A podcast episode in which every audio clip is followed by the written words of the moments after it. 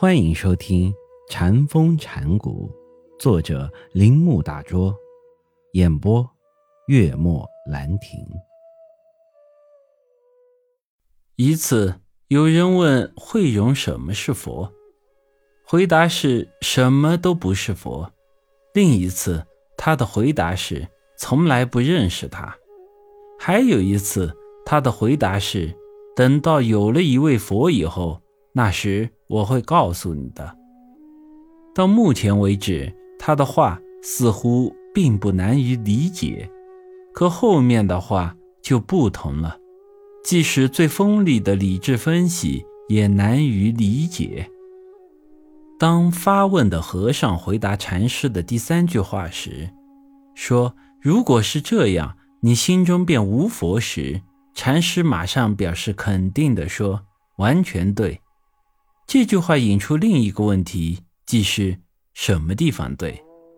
禅师答道：“今天是本月的最后一天，也许这足以表明了对自己从人类有了智力以来，那些一直困扰着人类智慧的深奥的哲学问题。禅师们是如何自由自在的应付？这里。”我将五祖法眼禅师的一次说法作为本篇的结论，因为禅师有时并非经常如此，也落入对待的理解而想以说法开导他的弟子。但是，既是禅家说法，我们自然希望其中能有不同寻常的东西。五祖法眼是十二世纪最伟大的禅师之一，他是。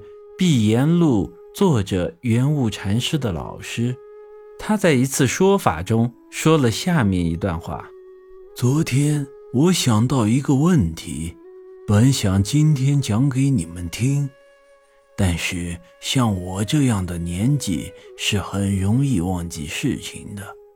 现在我完全忘记了那是什么问题，一点儿也记不起来了。这样说过以后，五祖法眼隔了好久没有说话。最后，他大声地说：“我忘了，我忘了，我记不起来了。”然而，他继续说：“我知道，在一部名叫《上记王经》中有一段咒语，凡是忘记事情的人念咒之后，被忘记的事。”便可以重新记起来。好了，我一定要试试看。于是他开始念咒，拍手发出会心的微笑，说道：“记起来了，记起来了。他是说，你若求佛，便不能见到佛；你若求祖，便不能见到祖。